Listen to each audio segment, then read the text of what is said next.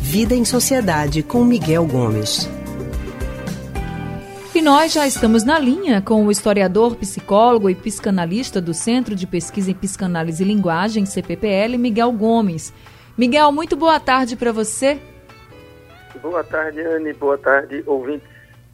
Miguel, hoje a gente vai falar um pouquinho sobre o posicionamento de marcas e consumo, porque uma pesquisa revelou que 53% dos brasileiros não compram produtos de uma empresa quando eles sabem que essa empresa fez alguma postagem ou tomou alguma atitude preconceituosa, por exemplo. Então, eu queria uhum. saber de você se esse consumo mais consciente é um grande passo aí para a gente ir mudando a nossa sociedade. Pois é, esse consumo que a gente chama de consumo consciente, não sei se dá para dizer que é um grande passo, mas é um passo, né? Porque ele implica um certo comprometimento dos consumidores em relação a produtos ou a marcas, ou mesmo a sustentabilidade de, de produtos, de, de, consumo, sobretudo. Né?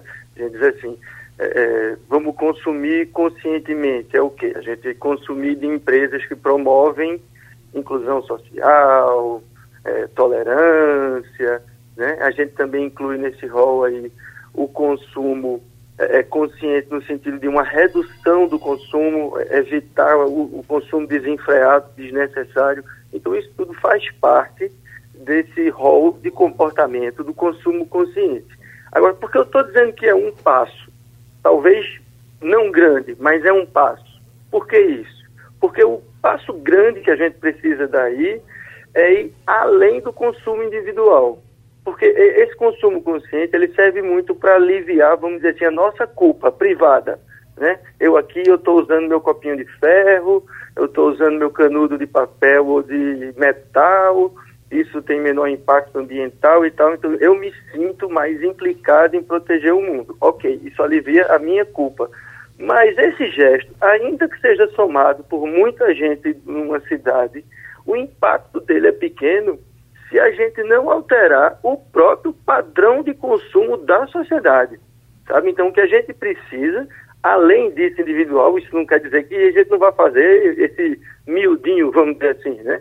Mas, além disso, a gente precisa questionar o próprio padrão de consumo que é colocado para a gente. Essa, essa venda, essa criação de necessidade, essa criação de consumo que muitas vezes a gente vai ter sem a menor necessidade. Né? Eu acho que um exemplo, por exemplo, é sapato. Né? A gente só tem dois pés e tem, sei lá, dez sapatos que a gente não precisa. Né? Então, a gente precisa alterar o padrão de consumo da sociedade mesmo. E aí, esse consumo consciente privado que alivia a nossa culpa, eu acho que é apenas o pequeno passo, é o primeiro passo para essa transformação na forma como a gente consome, porque no padrão que a gente tem de consumo hoje no mundo, o mundo não dá conta. A gente precisa de três planetas Terra para poder é, atender o padrão de consumo de todo mundo. Então, o que a gente precisa é alterar esse próprio padrão de consumo, mais do que criar um, apenas um consumo consciente individual. Tá certo, Miguel. Muito obrigada, viu? Obrigada aí pela reflexão. Eu tenho certeza que muita gente que ouviu começou a se perguntar quantos pares de sapato eu tenho, quantas roupas eu tenho para certas ocasiões. Será que eu preciso mesmo? É bom, é bom a gente refletir, é bom a gente se questionar muito sobre isso, né? Muito obrigada, viu, Miguel? Boa tarde para você.